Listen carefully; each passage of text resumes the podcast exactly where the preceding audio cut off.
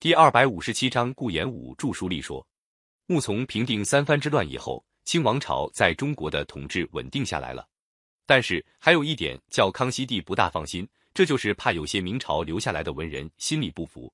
于是他采用一个办法，开博学鸿词科，命令各地官员和朝廷大臣把有学问的文人推荐给朝廷，马上封他做官。这一招果然很灵，不少全国著名的学者文人应召到京城做起官来了。但是也有一些学者认为他们是明朝的臣民，到清朝做官是丧失气节的事，他们宁愿冒杀头的危险也不肯应召。其中有一个是著名的思想家顾炎武，有人想推荐他，应博学鸿词科。他写信回答说：“我这个七十岁的老翁还巴望个什么？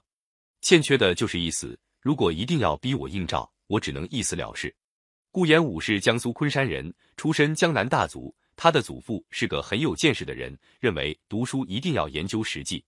顾炎武受祖父影响，从小喜欢读《资治通鉴》《史记》和《孙吴兵法》等书，十分关心时事。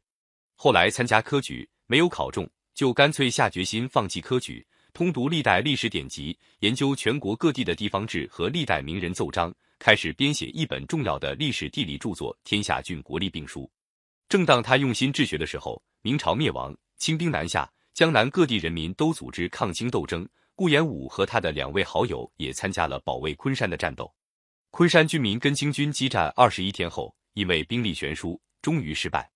昆山城陷落的时候，顾炎武的生母被清兵啄断了右臂，抚养他成长的神母听到清兵攻破常熟，就绝食自杀。临死时嘱咐顾炎武说：“我虽然是个女子，以身殉国也是理所应当的，希望你不要做清朝的臣子。”我死后也可以团上眼睛了。顾炎武痛哭一场，葬了他的继母，离开了他的家乡。他想渡海去投奔鲁王，还没有去成，鲁王政权已经覆灭了。顾炎武隐姓改名，在长江南北一带奔走，想组织一支抗清义军，但毕竟是孤立单，没能成功。当时沿海和太湖一带还有零星的抗清活动。清朝官府防备很严，发现有什么抗清嫌疑的人，就要加上通海的罪名，打进监狱。昆山有个官僚地主叶方恒，想吞没顾炎武家的田地，买通顾家的仆人，诬告顾炎武通海。叶方恒还把顾炎武抓起来，私设公堂，逼他自杀。顾炎武一些朋友为了搭救他，去找在清朝做官的钱谦益帮忙。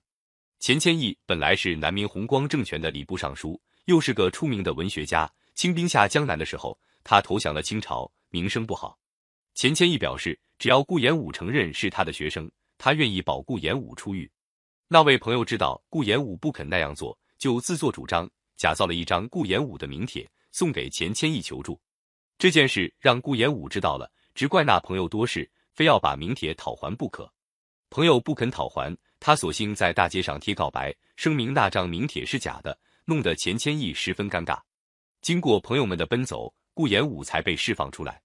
叶方恒还不肯罢休，派人追踪他。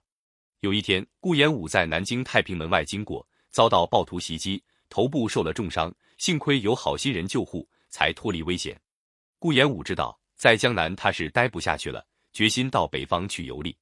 顾炎武到北方去，一来想考察各地的地理形势、风俗民情，二来也想找机会结交一些志同道合的朋友，进行抗清活动。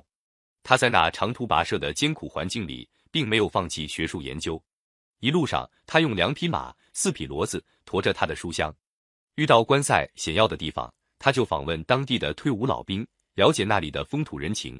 如果跟他在书本上读到的不一样，就拿出书本核对，这样他的知识就更丰富了。顾炎武从四十五岁起，用了二十多年时间，在山东、山西、河北、江南来回奔走，每年差不多有一半时间住在旅店里。他还曾经和朋友一起在燕北开垦荒地，到了晚年才在陕西华阴定居下来。顾炎武从小读书有个习惯，有一点心得就记下来，后来如果发现错误，又随时修改；发现跟古人议论重复的，就删掉。这样日积月累，再加上他从调查访问得到的材料，编成一本涉及政治、经济、史地、文艺等内容极其广泛的书，叫做《日之录》。这书被公认为极有学术价值的著作。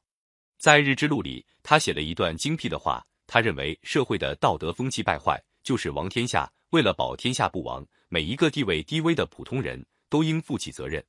跟顾炎武同时代的思想家还有王夫之、黄宗羲，都是参加过抗清斗争，始终不愿应召到清朝做官的。